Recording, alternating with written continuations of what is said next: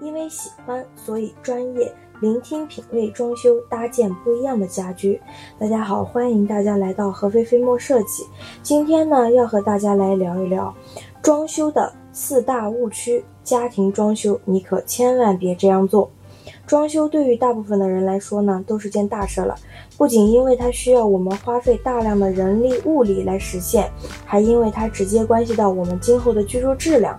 所以在装修的时候，究竟要注意哪些问题呢？今天要和大家来说四大点。首先，第一点，凭感觉装修。好多人觉得装修就是装修，跟设计的关系并不大。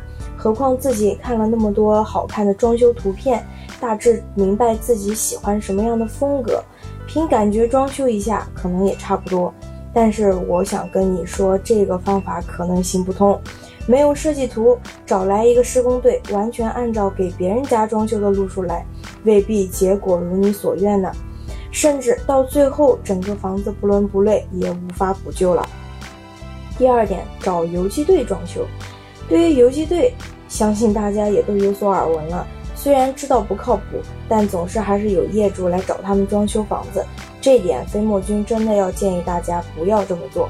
装修游击队对你家的装修进程完全无法保证。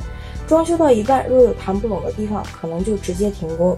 就算没有停工，假如在施工中产生了工伤或者是劳务纠纷，业主也很可能会巨额赔偿。这点就让你得不偿失。三为省钱使用便宜建材，装修当中涉及到的建材那就多了去了，主材、辅材、五金配件。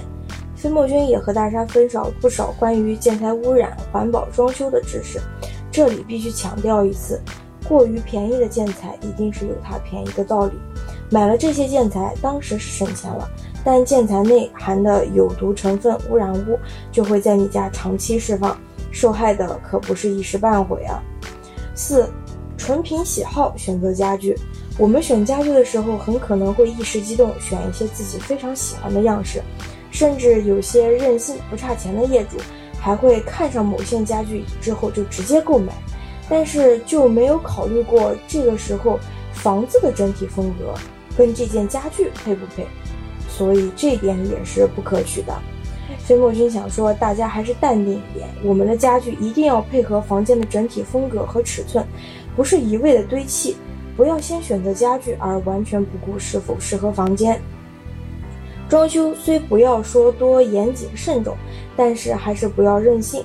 毕竟装修一间房子不容易，当然希望它既耐看又耐用了。好了，今天就和大家分享这些，欢迎继续关注我们。和菲菲莫设计和你说点不一样的装修。